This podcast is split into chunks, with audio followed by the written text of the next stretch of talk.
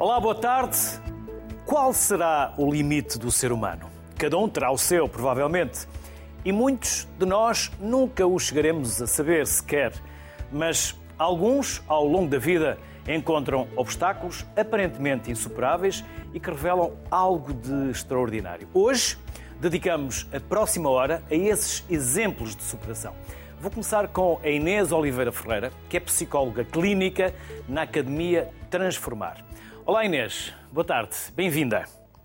Boa tarde, Não obrigada. lhe quero colocar uma questão complicada logo a abrir, eh, até porque eh, não quero criar esse desconforto, mas agora ajude-me, se possível, porque quando procuramos a designação de superar, significa ser superior ou ser melhor do que.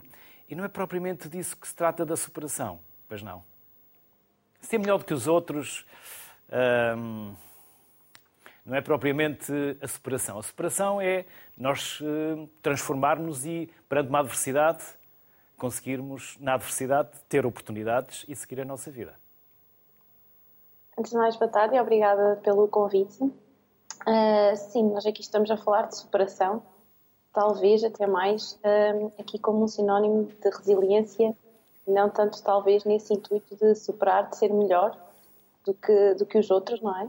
Uh, mas conseguir superar aquilo que são as nossas adversidades, os desafios que nos são de alguma forma propostos pelas nossas experiências de vida e conseguirmos adaptar-nos a isso, conseguindo superar então esse, estes desafios, essas adversidades, esses obstáculos, seja superá-los de forma emocional, psicológica ou até mesmo física. Penso Uhum. que será mais nesse sentido da palavra que estaremos aqui a falar hoje. Mais de superação do que propriamente de superar. Inês, e está na cabeça a nossa força, muitas das vezes mais do que no corpo.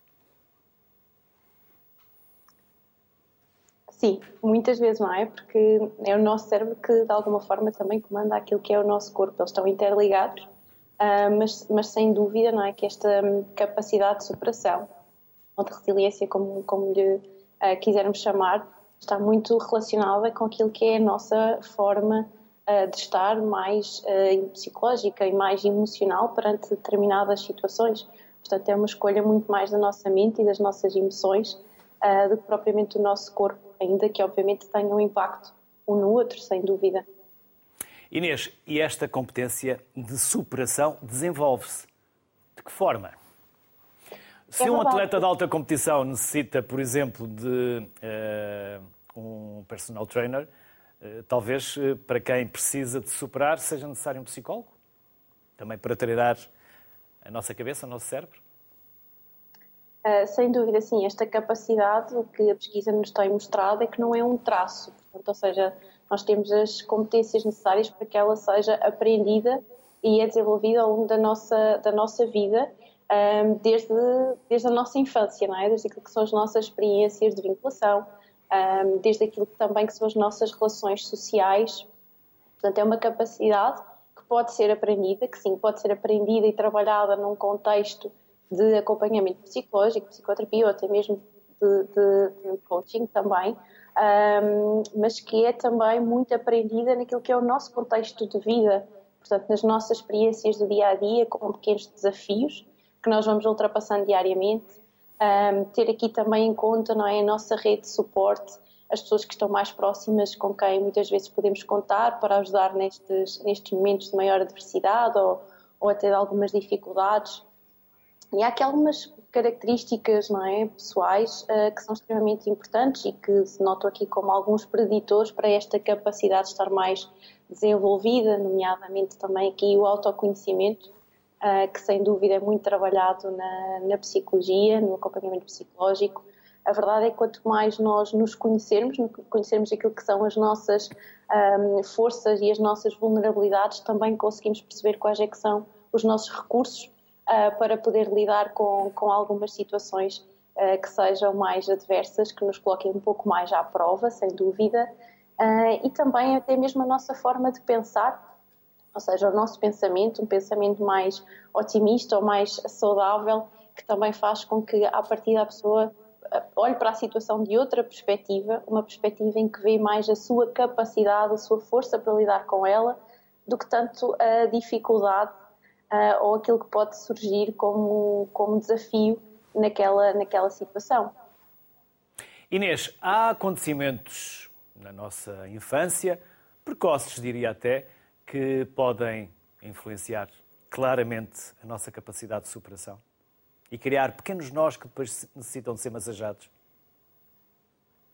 Sim, sem dúvida. As nossas.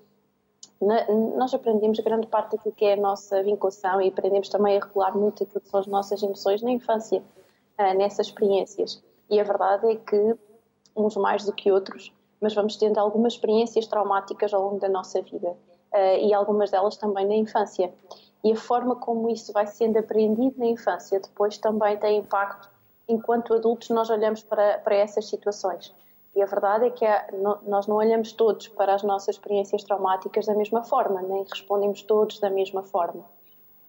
Mas as crianças, digamos assim, ó, ah, na nossa infância, se forem trabalhadas estas competências, ah, de percebermos sobre o que é que temos controle, como é que podemos dar resposta, se houver a tal rede de suporte que muitas vezes acabam por ser os pais ou os familiares mais próximos, ah, que esteja lá neste sentido mais de fortalecer, de dar competências à criança para, para lidar com as situações, enquanto adulto, essa, essa, essa pessoa à partida vai ter aqui pelo menos mais experiências de, de superação e vai ter um maior conhecimento, lá está, um maior autoconhecimento sobre si próprio e como é que pode lidar com, com essas situações. Mas para ser percebida qual é a nossa capacidade de superação, nós de facto temos que ser expostos a situações que são adversas, que fazem parte da nossa vida, mesmo que muitas vezes nós queiramos evitar, mas é preciso passar por momentos uh, desafiantes, por momentos até de algum sofrimento emocional ou psicológico, para reconhecermos que temos essa capacidade e para ela também ser desenvolvida. Por isso é que na gira popular se diz que aquilo que não nos mata fortalece. Inês Oliveira Ferreira, muito obrigado pela simpatia e pelo convite ser aceito. Obrigado por ter estado connosco aqui no início da Sociedade Civil. Até uma próxima. Bem-aja. Bem-aja. Depois da Inês, vou seguir a conversa com o Nuno Carvalho. O Nuno é coach profissional e empreendedor. Olá, Nuno. Olá. Sabes o, Olá. O, o, o, prazer e a honra que me deste de estar aqui no programa. Tu ficaste marcado na minha vida, como sabes. Nuno, queres contar o que te aconteceu?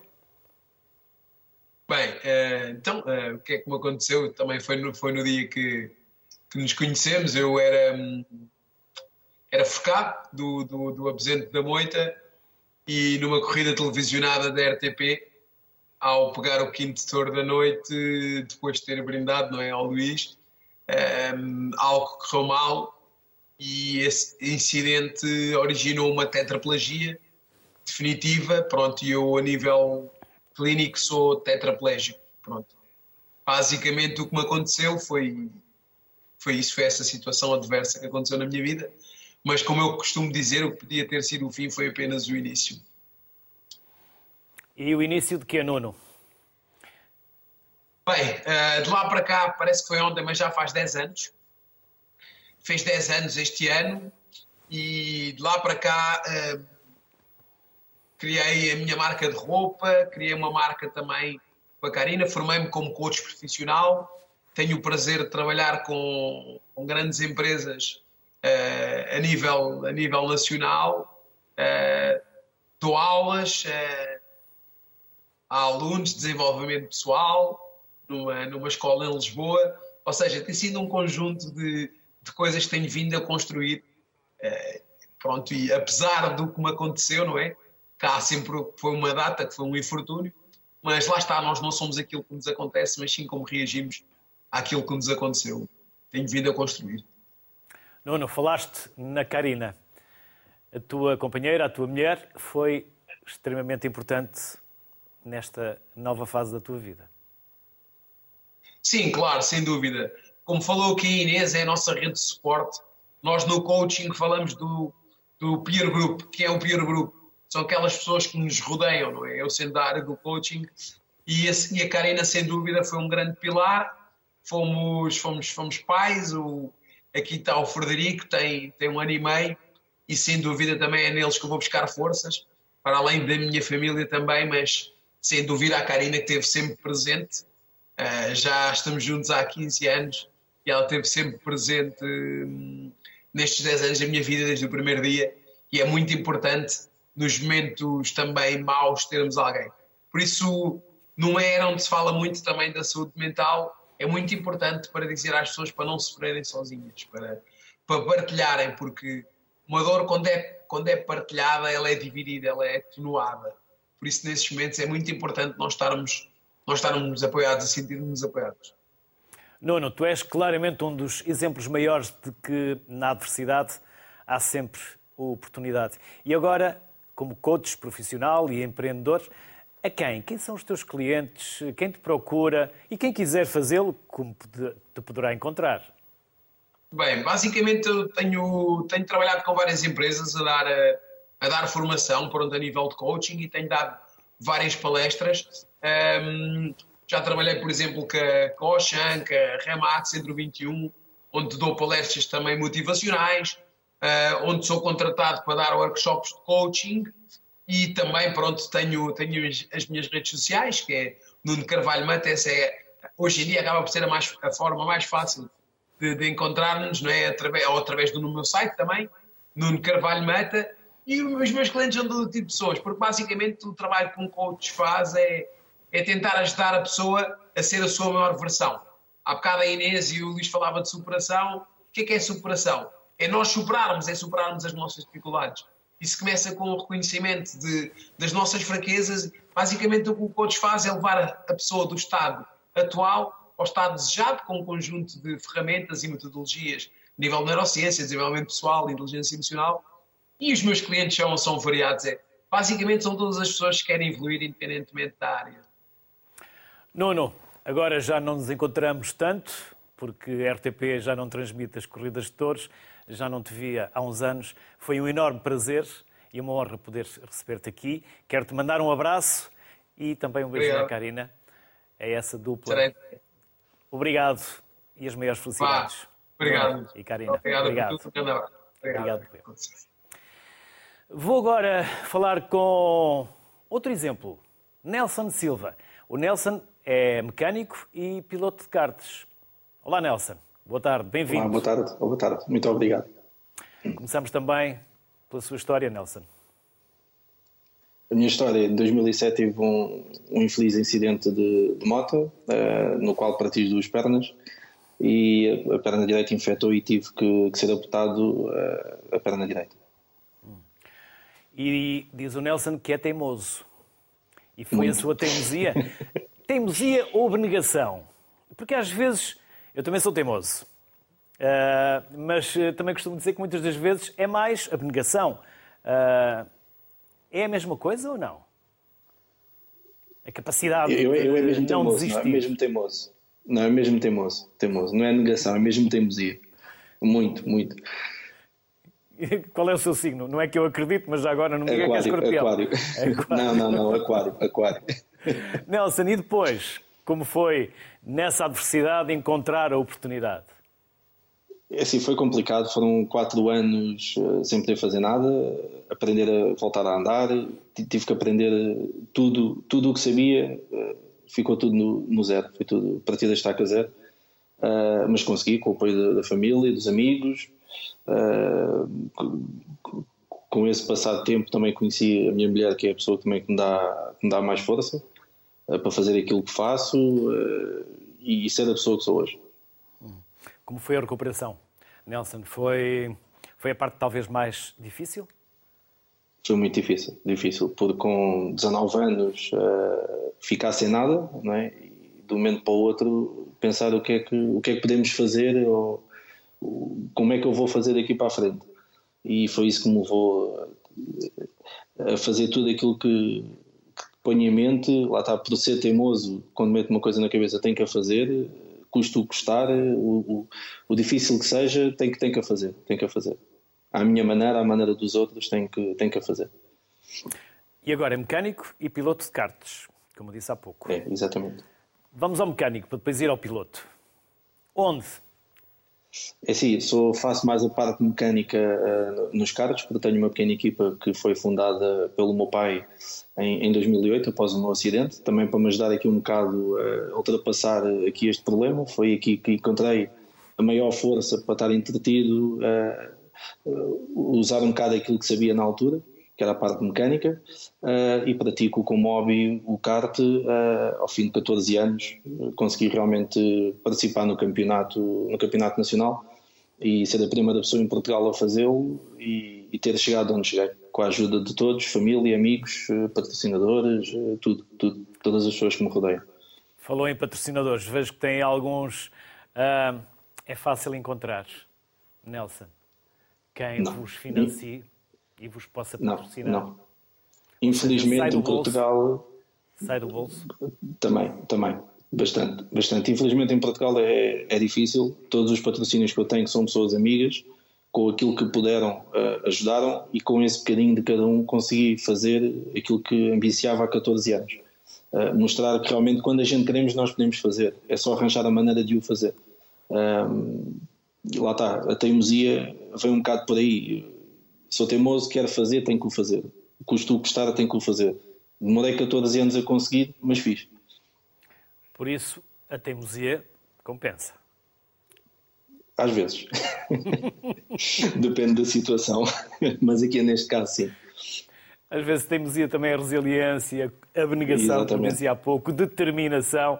Nem sempre é uma característica negativa da personalidade. Negativa, exatamente. Muitas das vezes é isso, é resiliência, é persistência, é capacidade de superação. Por isso, Nelson, foi igualmente um gosto e uma honra poder recebê-lo aqui. Obrigado. Obrigado. Durante estes minutos conhecermos a sua história, inspiradora, sem dúvida, e as maiores felicidades. Para si. Muito obrigado. E para a sua esposa e para todos. Obrigado. Obrigado, obrigado. Mais uma história inspiradora é que segue, é do Bernardo de Souza Pinto. O Bernardo é médico interno de Medicina Geral e Familiar. Olá, Bernardo. Bem-vindo. Olá, boa tarde. Igual agradecimento e uma honra tê-lo aqui connosco. Sim, Muito pode... obrigado pelo convite. Pode contar-nos também a sua história, Bernardo. Olha, hum, eu nasci com uma patologia congénita, com uma espinha bífida, hum, que me mobilidade reduzida, um, mobilismo praticamente com, com, canadianas e com ajuda também de cadeira de rodas e condicionou-me também bastantes internamentos e intervenções cirúrgicas durante principalmente a minha infância. Mas isso não foi impedimento para chegar ao seu sonho? Era de maneira alguma. Ser. Exatamente. Um, foi também um dos, uh, um dos fatores que me, que me levou a, a, decidir por esta carreira um, foi algo que influenciou bastante a, a, minha escolha por tudo que tudo que passei durante a infância e toda a admiração que tinha pelos profissionais de saúde. E eles impactaram a sua vida? Sem dúvida. Um, a nível de qualidade de vida, um, é, é, quase como se fosse um agradecimento também por aquilo que, que me conseguiram trazer, não é? Uhum. E a família? E os amigos? Houve mais amparos, mais âncoras, mais pilares na sua vida?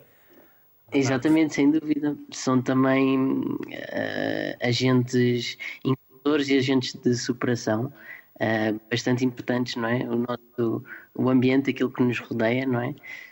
Um, eh, principalmente quando nós passamos por. Uh, temos que fazer uma superação inata, não é? De, quando psicologia, muitos do, de, de, das pessoas passam por isso no início da vida, outras passam de uma maneira adquirida e têm uma, um processo mais consciente. Mas quando nascemos com uma patologia de facto congénita, um, são essas pessoas que nos ajudam de uma forma ainda um bocadinho inconsciente um, a ganhar estratégias para, para superar, não é? estratégias de coping, um, mecanismos cognitivos, como lidar com, com as limitações e com as adversidades que nos podem surgir. O Bernardo, ao tornar-se médico, digamos que é um hino, é um agradecimento à medicina pela qualidade de vida que lhe conseguiu proporcionar e o sonho que acabou por alcançar. É esse o agradecimento que faz à medicina e a quem dela necessita? Sem dúvida, e é tentar também transmitir um bocadinho, é tentar fazer com os outros o que fizeram comigo, não é? Tentar uh, passar esta imagem empática também, tentar uh, ajudar as pessoas, tentar melhorar a qualidade de vida das pessoas. Um, é algo bastante enriquecedor. Pronto, um, falta, sou suspeito, não é? Que torna também a profissão de ser médico algo, algo especial pelas interações uh, que temos com as pessoas. É? Ao fim do dia, de um dia cheio de consultas, é, acho que é aquilo que nos fica principalmente, é aquilo mais precioso que, que guardamos, são as interações que temos ao, ao longo de todo o dia, coisas que fazemos mais importantes ou menos importantes, mas que para as pessoas podem ter uma importância assim. Bernardo faz uma vida normal, cheia de desafios, e quando não tem desafios, vai à procura deles? Exatamente. É, é uma questão também de nos, nos procurarmos explorar cada vez mais, não é? Um, a nível tanto profissional como, como a nível pessoal também. Um, exemplos de desafios que tenho tido ao longo da vida, pronto, além de desafios um, das questões de saúde também, uh, temos alguns uh, também a nível profissional, porque também a Associação de Internos de Medicina Geral e Familiar, onde também promovo a formação de, de, de colegas, integro também o Departamento Científico e de Formação.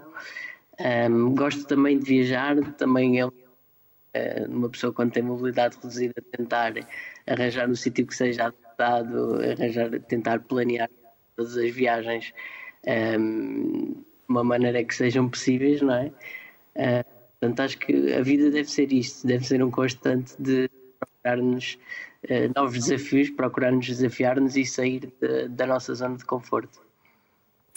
Bernardo de Souza Pinto, muito obrigado por estes minutos tão inspiradores, por ter partilhado connosco a sua experiência de vida e a forma como se superou. Obrigado e as maiores felicidades. Até uma próxima. Obrigado. Saúde. Igualmente. Obrigado. Com outra perspectiva, vamos chamar à conversa a Rita Brissos. A Rita é diretora técnica do CAPAF, ou CAFAP, melhor dizendo, SOS Guarda, Centro de Apoio Familiar e Aconselhamento Parental. Olá, Rita. Boa tarde. Olá, olá, boa tarde.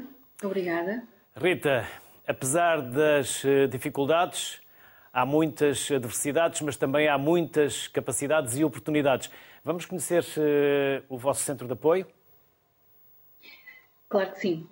Uh, portanto, o CAFAP SOS da Guarda é uma das respostas das aldeias de criança SOS neste eixo da, da, da prevenção. Portanto, nós trabalhamos com muitas famílias que, por algum motivo, chegaram até nós através de alguma área da infância e juventude, portanto, podem ser os tribunais, as comissões de proteção ou outros, e com essas uh, famílias que chegam até nós, nós trabalhamos para, para que as dificuldades que atualmente as pessoas apresentam possam ser superadas uh, e, de facto, conseguirem encontrar novamente um caminho uh, de vida mais positivo e mais um, motivador, não é? Porque nestas alturas as pessoas acabam por ficar descrentes das suas capacidades. E nós tentamos, de facto, que elas voltem a acreditar em si, nas suas competências. Uhum. Essas pessoas são quem, concretamente, Rita? Portanto, essas pessoas são pessoas que tenham, portanto, são famílias, nós tivemos com famílias que tenham crianças. Portanto, estamos a falar de eh, famílias, não é?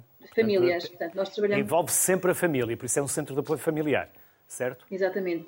Nós temos o foco na família, portanto, famílias com crianças no seu agregado e temos três modalidades de intervenção. Uma delas, a preservação familiar, que vai mesmo fazer com que um, as crianças não tenham que ser retiradas, neste caso institucionalizadas, e que possam permanecer no seu ambiente natural e, e dessa forma dar competências ou promover competências aos pais para que eles consigam manter os filhos no seu agregado familiar, superando as suas dificuldades ao nível parental. Portanto, esta faz... é uma das modalidades e fazem o aconselhamento de forma próxima, com proximidade? Uh, sim, nós temos uma abordagem cooperante, portanto, uh, acreditamos que quando as pessoas são envolvidas na solução, tem um impacto maior no objetivo que se pretende alcançar, na medida em que as pessoas sentem que estão a ser também elas agentes ativos nesta mudança. Portanto, esta questão que nós avaliamos muito do potencial de mudança, acreditamos que mais facilmente é alcançado se de facto as famílias, as pessoas, todos os elementos do agregado familiar se sentirem ouvidos, eh, escutados, eh, que, que no fundo nós acreditamos neles. Portanto, é um trabalho muito no local onde eles vivem, portanto, é, um, é, uma intervenção muito no domicílio, muito focado nas pessoas e nas suas. Ehm, nas suas capacidades e não nas suas incapacidades. E por falar em proximidade, Rita, também tem proximidade com a Comissão de Proteção de Crianças e Jovens, tribunais, escolas? Exato, essas uh, entidades que, que, acabou por identificar são a grande maioria de, das entidades que nós consideramos referentes, uh, através das quais nos chegam crianças que, por algum motivo, necessitam de, desta questão de alguém que te ajude a superar uma situação momentânea.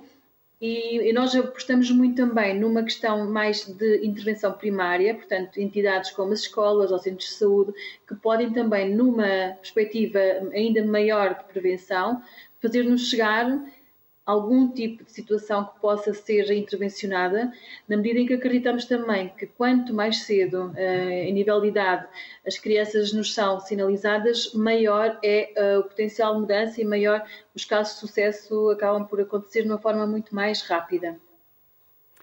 Eh, portanto, assim, estas são as entidades que, por norma, nós, nós temos como referentes. Rita Brices, parabéns pelo trabalho que tem desempenhado Obrigado também por ter aceitado o nosso convite e as maiores felicidades. Obrigada. Até próxima.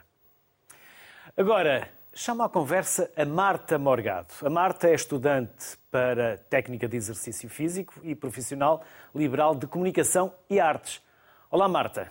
Antes de Olá, sabermos o que faz, porque só de ler aqui o seu currículo quase que fico cansado, vamos saber a história da Marta. Marta, o que é que aconteceu? Qual foi esse episódio marcante? E em que altura? Foi uma altura muito forte também ela.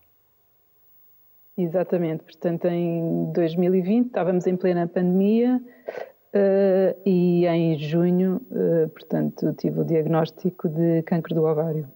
Uhum. Exatamente um mês depois de, um mês e pouco, de ter perdido a minha mãe.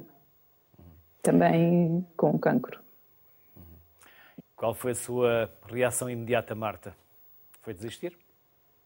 Uh, não. não, nem pensar. Não poderia, não é? Não poderia. Uh, a primeira reação foi um choque, não é? O que aconteceu foi que comecei a ficar indisposta, uh, a barriga começou a crescer de uma forma exorbitante. O meu pai até referiu-se que estás grávida. Não, não poderia estar e hum, sabia que não estava e comecei a perder muito peso. Portanto, a barriga aumentava e o peso cada vez era menor. Decidi ir ao médico de família e depois, pronto, ele desconfiou logo o que se passava, não me disse, hum, fui fazer uma série de exames e depois fui encaminhada para o IPO de Lisboa e aí veio o, o diagnóstico. E da, fez da fraqueza força. Qual foi a sua Teve capacidade de resiliência? Família, Amigos, força mental, tudo junto? Foi tudo junto, foi tudo junto. Foi uma das coisas que eu aprendi, aprendi com, com o cancro, foi realmente aceitar ajudas. Por mais uh, pequenas que sejam, uh, tudo conta. tudo conta. E como foram os meses e os anos seguintes? Ou pelo menos os meses seguintes? Marta? Bom, foi, foi bastante complicado o início, até depois ser, uh, acabei por ser operada no IPO, foi bastante complicado porque estávamos em plena pandemia, chegaram-me a recusar fazer os exames de diagnóstico, que foi assim uma, um choque muito grande, não é? Uh, a profissão de médico é uma profissão de risco, já por ela, por si só, não é? Uh, mas sim, isso chegou a acontecer. Depois houve várias, várias pressões, pronto, uma médico de família e consegui fazer, consegui fazer os exames. Depois, pronto, até se descobrir exatamente a origem do cancro, perceber-se que exatamente era no ovário, para se poder um, encaminhar ou cirurgia ou tratamento. Acabou por ser uh, cirurgia porque realmente estava a ficar... Uh, estava a ser incomportável. Portanto, a minha barriga não parava de crescer. Cheguei a tirar líquido antes de, de ser operada uma cirurgia muito extensa, uh, mas correu tudo bem. E agora, Marta, estuda para técnica de exercício físico, é profissional Sim, liberal de comunicação e artes. Exato, teatro. sou licenciada em comunicação empresarial, tenho uma pós-graduação em gestão de marketing na área farmacêutica, porque também já trabalhei na, em marketing farmacêutico. Mais recentemente, eh, há cerca de três meses, comecei a tirar um curso de técnica especialista de exercício físico. Isto é uma, portanto, damos acesso a uma cédula que se pode, portanto, ser hum, instrutora, pode ser personal trainer, pode-se dar aulas de grupo. A minha ideia aqui principal é, de facto, uh, poder ajudar, uh, portanto, fazer, uh, a seguir uma especialização na área oncológica e poder ajudar doentes oncológicos a fazer uma recuperação pós-cirúrgica. Essa Realmente, rede de apoio, ficamos... não é? Sim, sim. A rede de apoio, como há bocadinho estávamos a falar, portanto, eu estou a fazer uh, técnica especialista de exercício físico e também a colaborar com, com a MOC, a Associação Movimento uh, cancro, cancros ginecológicos e ovário, uh, que também já me solicitou para fazer algumas atividades para poder reunir aqui, portanto, pessoas, pares, não é? Pessoas que tenham tido o mesmo problema, porque é um cancro raro e há pouca informação. A MOC está a fazer um grande esforço para divulgar este tipo de cancro, mas realmente há pouca informação e vindo da pouca informação, depois os medicamentos também não são desenvolvidos, uh, havendo pouca, tendo pouca expressão. Para mim, se morrer uma mulher já é, já tem expressão, mas uh, já sabemos como as coisas funcionam. Portanto, a divulgação é muito importante. Marta, e a medicina convencional pode ser complementada? E de que forma? Uh, sim, sem dúvida. Eu, portanto, recorri à medicina convencional, mas de facto não senti. Sentimos apoio, mas lá está, também estava na, estávamos na fase da pandemia, as consultas eram muito rápidas e eu senti necessidade de, de recorrer uh, também fora. Uh, portanto, fui uma nutricionista, especialista em, na área oncológica, comecei também a fazer suplementação, Fiz algumas uh, técnicas e terapias uh, complementares que me ajudaram muito mesmo a suportar até hum, cirurgia e pós-cirurgia também na recuperação. O exercício físico também teve aqui uma grande importância. Tive uma pessoa que me acompanhou semanalmente, porque eu, fiquei, eu tenho 1,71m e fiquei com 45 quilos. Portanto, eu tinha que andar com uma almofada para ter noção, para me poder sentar, tinha que ter uma almofada, porque era impossível, era pele e osso, pele e osso. Terrível uma pessoa adormece, não é? Anestesia geral e quando acorda, o que é que se passa? Muito é duro, muito duro. Um choque brutal. Mas cá estamos, Marta. Cá estamos. Exatamente. E eu, eu fico, fico-lhe eternamente agradecido, Marta, por ter partilhado connosco a sua história, um, o sofrimento Nada. que teve, a capacidade de resiliência, o facto de ter vencido a sua rede, aquilo que neste momento uhum. faz para partilhar também a sua experiência com outros. Por isso, resta-nos uh, agradecer-lhe do fundo do coração e desejar-lhe as melhores felicidades por esta partilha. Muito obrigado. Igualmente. Igualmente. Obrigado. Obrigada. Boa tarde. Boa tarde. Segue-se a Carla Melo. A Carla é escritora, naturalmente gosta de escrever, também é jornalista e tem uma história para nos contar, que começa quando, Carla? É verdade, Luís. Boa tarde. Antes de mais, quero agradecer este convite. É uma honra hoje fazer parte deste programa com um tema que realmente é tão importante para todos nós enquanto sociedade. Esta história, eh, portanto, é um romance que é autobiográfico e também uh, ficcional. Portanto, é um misto. E hum, esta história surgiu na ânsia de dar a conhecer. Usa a ficção para contar a realidade. Que é Também, para, não, para, não, para não esquecermos que é uma história verídica, embora ficcionada. Exatamente. De quem, Carla? Exatamente. E que começa aonde? Dos meus pais. Começa em Angola. Um, em que zona de Angola? Pais, Luanda. O meu pai é português, de Trás-os-Montes, foi para Angola uh, cumprir o seu serviço militar. Por lá se namorou? É verdade, por lá se namorou pela minha mãe. Conheceram-se em Luanda e quando rebentou a guerra civil uh, tiveram obviamente que fugir, fugir de Angola, não é? E o destino escolhido de, foi, foi Portugal. Uh, a minha mãe achou que seria o melhor destino, uma vez que tinham, meu pai tinha cá família e, portanto, iriam sentir algum apoio uh, neste recomeço de vida. Foram para o norte de, de Portugal, para Trás-os-Montes, para Caldas do Moledo. E, infelizmente, as coisas não correram como estavam à espera, principalmente a minha mãe. Eu acho que o meu pai já tinha alguma noção de que não ia correr assim tão bem, já conhecia muito bem a mãe dele. Uh, e de facto a minha mãe não foi muito bem recebida. São situações que, que têm a ver também com a conjuntura do país na altura.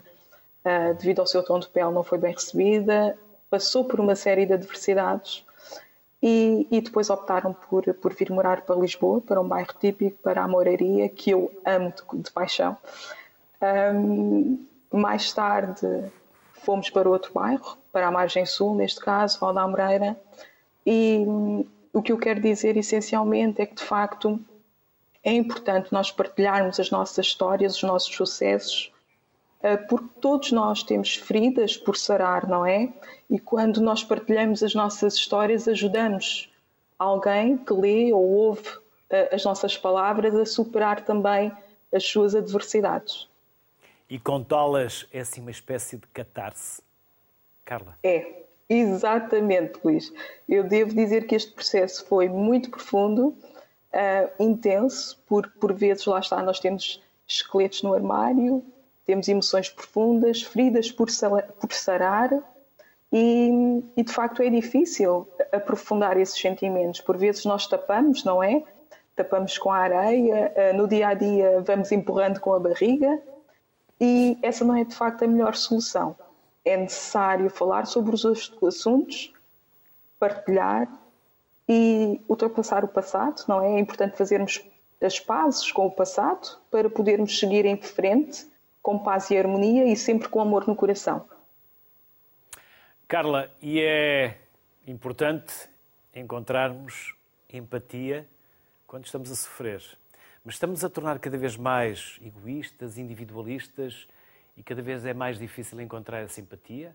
Ou funcionamos por ondas? E por vezes ondas mediáticas, não propriamente por uma continuidade. Vamos todos atrás da onda e depois passou a onda, lá se acabou a empatia e entre ajuda.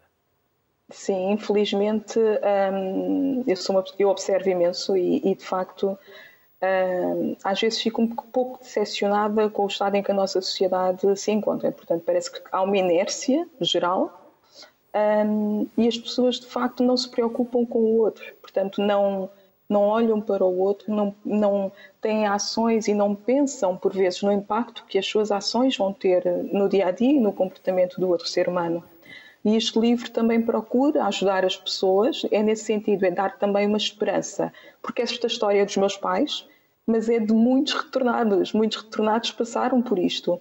E eu tenho, recebi imensos feedbacks de pessoas uh, que de facto passaram por este tipo de, de situação. Não só pessoas da geração do, dos meus pais, mas também da minha idade que passaram e viram o sofrimento estampado no rosto dos seus pais. E quando nós ultrapassamos essas situações, é importante partilhar, é, para que as pessoas saibam que não somos casos isolados, somos seres humanos, somos uh, seres de luz e vivemos todos em, em, harmonia e sociedade, em sociedade e portanto é importante darmos, darmos as mãos. Além disso, hum, é também um apelo para os jovens que vivem nos bairros e para que não se deixem rotular. Carla, e é mais difícil ainda gerar e criar essa empatia quando temos cor de pele diferente?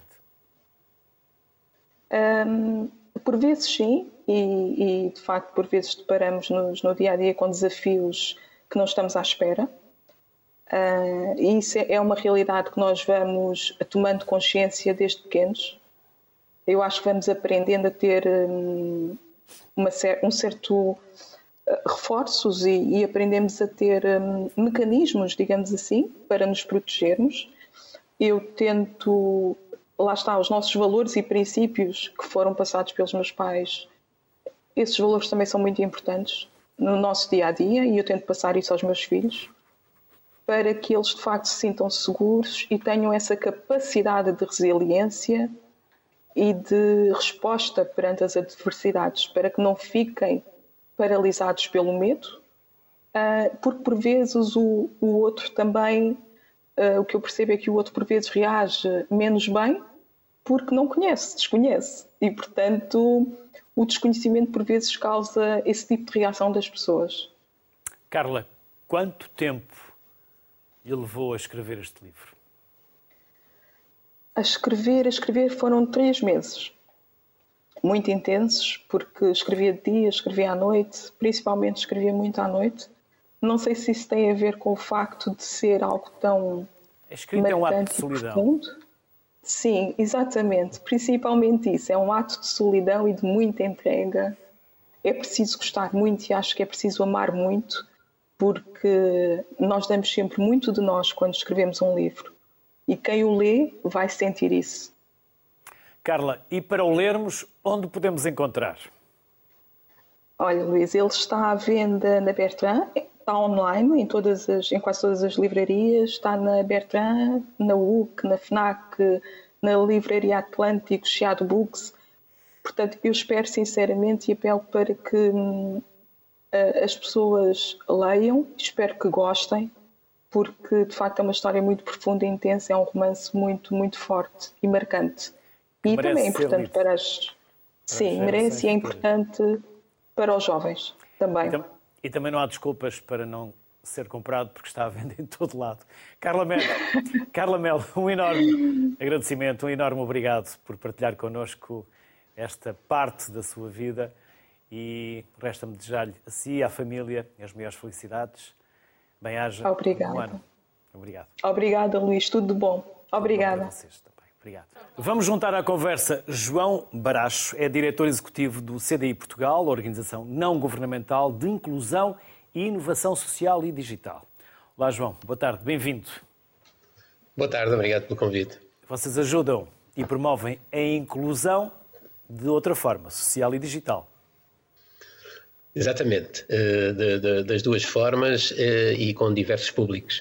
Portanto, eh, quando nós falamos em escolas, falamos em escolas, por exemplo, de estabelecimentos prisionais, escolas de ensino regular e escolas de ensino profissional, e estamos muito preocupados e muito atentos à evolução do, do modelo educativo, e é isso que queremos fazer, é ajudar os professores nesta e, e o Ministério e todas as entidades do, que, que, estão no, neste ambiente escolar e educativo a fazer evoluir o modelo educativo que todos nós sabemos, mesmo os responsáveis pela, pelas áreas, que tem de ser, tem de ser eh, alterado e tem de evoluir.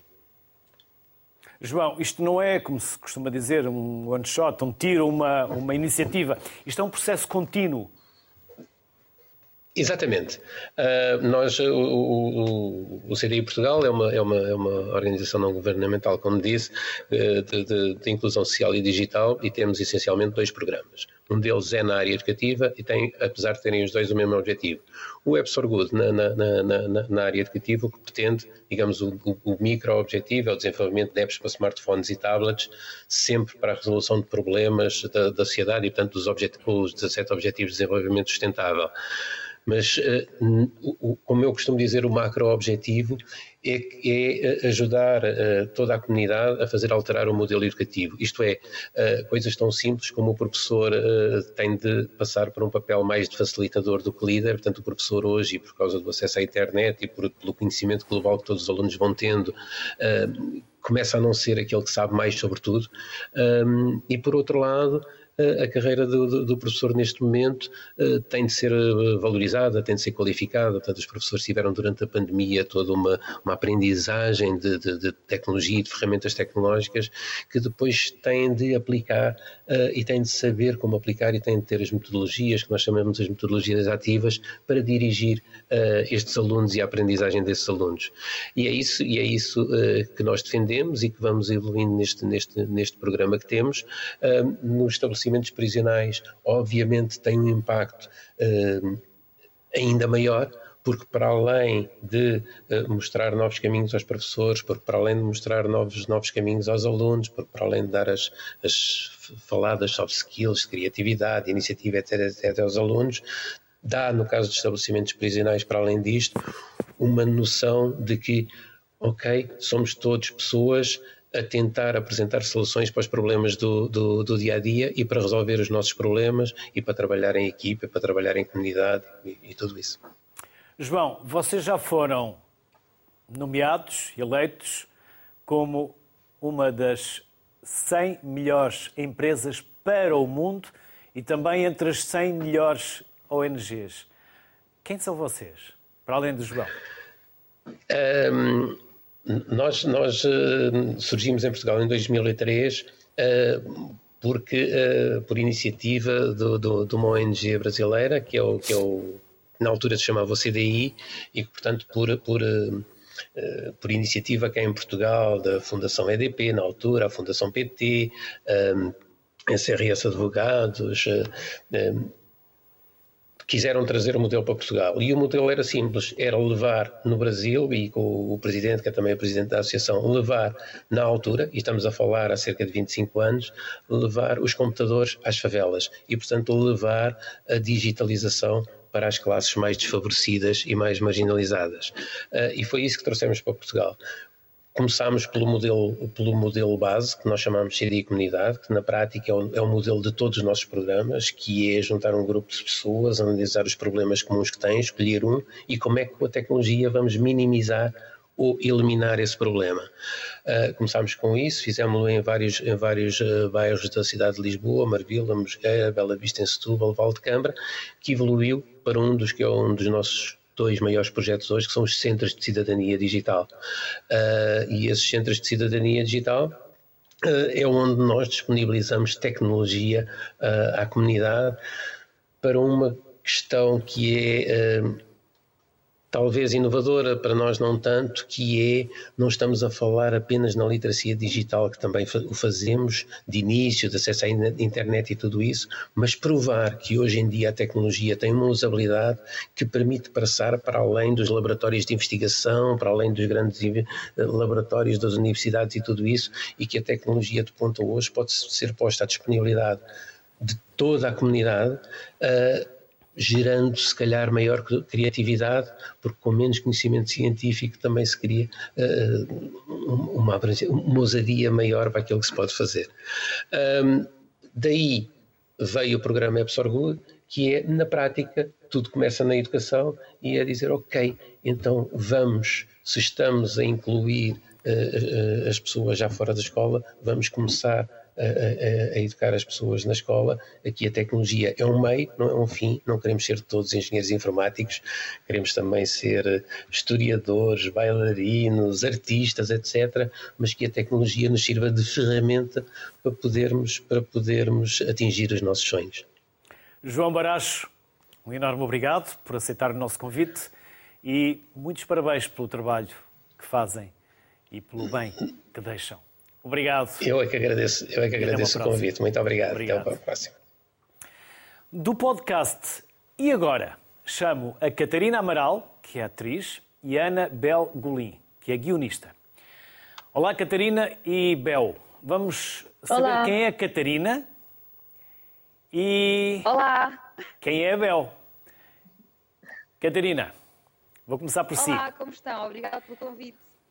Catarina, quem é a Catarina? Vamos, deixo a apresentação para que vocês a façam. Catarina. Obrigada, obrigada pelo convite. Um, eu sou Catarina Amaral, uh, tenho 29 anos e sou de Lisboa. Uh, sou atriz de teatro musical uh, e também sou professora de dança e teatro musical. vivi em Londres sete anos e mais recentemente, há um ano e meio, voltei para Portugal por um motivo não tão feliz, mas acabou por ser uma, uma, acabou por ser algo que eu superei, como, como é o tema do programa, um, e estou muito contente de estar de volta à casa. Por isso, e a Bel? Obrigada novamente. E a Bel? Quem é a Bel? Então, eu sou a Bel, tenho 26 anos, eh, nasci no Brasil, vivo em Portugal desde os dois anos e sou guionista uh, e sou amiga da Catarina, agora faz um ano, uh, e juntas criámos um podcast que se chama E Agora. Catarina. E é por isso que estamos cá hoje. Catarina, e porquê? E agora? E o que está na gênese do podcast? E agora foi a pergunta que eu fiz a mim própria quando a minha mãe morreu, há, em junho de 2021. Um, às vezes tenho que me recordar, porque estas datas não ficam na minha memória, um, pelos, pelos motivos. Uh, e perguntei-me o que é que eu faria agora sem a minha mãe, sem o meu porto-abrigo, sem a pessoa que, que mais estava lá para mim, a toda a hora, a minha rede de suporte. Uh, eu costumo dizer que fiquei sem escudo e percebi também que se eu estava a viver esta, esta dor tão grande, esta mágoa tão grande, esta saudade enorme, sozinha, mas com amigos à volta, com apoio de profissionais como psicólogos, etc., eu não imagino o que seria viver uh, esta dor e passar por este processo sem ajuda e sem os meus à minha volta. Portanto, eu convidei a Bel uh, em tom de, de, de, conversa, de, projeto, de conseguirmos fazer uh, um podcast para ajudar outras pessoas a identificarem-se com as histórias de luto e perceber que não estão sozinhas uh, e perceber que podem pedir ajuda, tanto a amigos como familiares, mas também a profissionais do luto que estão cá para nós e há, há, tão pouca informação sobre o luto e de como superar e de como viver com ele, porque é algo que vamos todos viver com o luto uh, e não é algo que se vá apagar, uh, que se vá curar, como muita gente diz. E a Bel é solidária, altruísta. Houve mais do que simples amizade. Também houve uma partilha, uma participação. É? Sim, claro. E, e na altura, quando a Catarina perguntou, eh, eu disse-lhe que que eu não, graças a Deus, nenhum dos meus pais morreu ainda e que se calhar nunca me iria identificar com o luto da maneira como a Catarina se identifica. Mas já tive uma amiga próxima que morreu há dois, faz agora três anos. Uh, a minha tia também morreu quando era pequenina, ou seja, também tenho experiências de lutos na minha família. E disse logo que sim, e, e também para ajudar um pouco na parte do conteúdo e, e de fazer companhia à Catarina nesta aventura que está a ser o podcast. Catarina, e que temas tem o podcast, onde pode ser visto e ouvido? Um, de que forma é que podemos aceder até ele e que temas e que participação é que podem os ouvintes O podcast pode ser ouvido em qualquer plataforma digital. Ah, peço desculpa. Sim, sim, o podcast diga. pode ser ouvido em qualquer plataforma digital, desde Spotify, Apple Music, etc. Um, desde que ponham o e agora podcast no Google, irão aparecer várias maneiras de, de ouvir.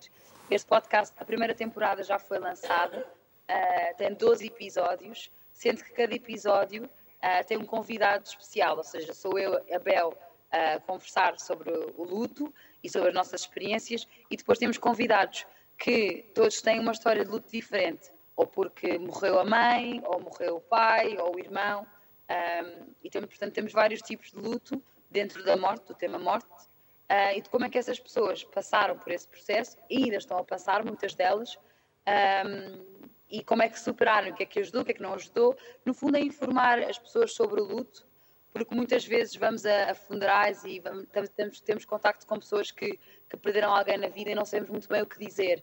E nós, através da nossa experiência, conseguimos informar ou pelo menos educar de alguma maneira estas pessoas do que deverão ou poderão dizer a quem está a passar por um processo parecido.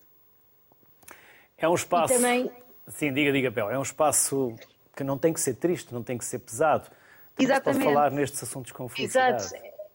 Era sobre isso que eu ia dizer. O nosso objetivo principal foi também poder falar do luto sem tabus, porque acho que é sempre um peso enorme falar sobre o luto um, na nossa vida em geral, com os nossos amigos, com a nossa família.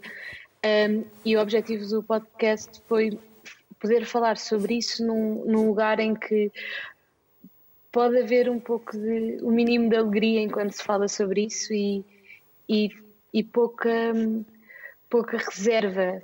Nós, nós brincamos muito no podcast e, e, nunca, e temos sempre cuidado para não tornar a brincadeira demais ou que, ou que faça, a brincadeira de repente seja uma, uma capa, uma forma de defesa. Gostamos muito de dizer isso, porque nós brincamos muito e que fazemos piadas e que o tom é sempre leve durante os episódios, mas que é um assunto sério e que às vezes há pessoas que não, que não reagem assim e que não conseguem fazer piada e ser alegres nisso e que, e que está tudo bem e que cada pessoa tem a sua maneira de, de falar sobre o luto. Ana Belgolin e Catarina Amaral, parabéns pela iniciativa e obrigado pela disponibilidade que tiveram e pela partilha que fizeram connosco hoje aqui no Sociedade Civil. Bem-ajam. Felicidades Obrigada. e saúde. Obrigada. E há motivos para ouvir o E Agora. E já agora, e agora para nós, terminamos esqueça os maus exemplos da humanidade, siga os melhores. Hoje tivemos 10 connosco, o exemplo de como na adversidade há sempre oportunidade. Boa tarde, saúde.